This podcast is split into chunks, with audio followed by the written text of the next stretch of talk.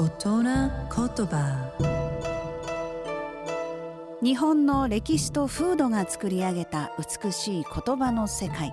その一言に豊かな情緒を感じその一言で自然や人の世を表現。創造と破壊を繰り返してきた言葉たちから毎週一つピックアップ。その独特な表現を味わう大人言葉。今週の大人言葉は言葉。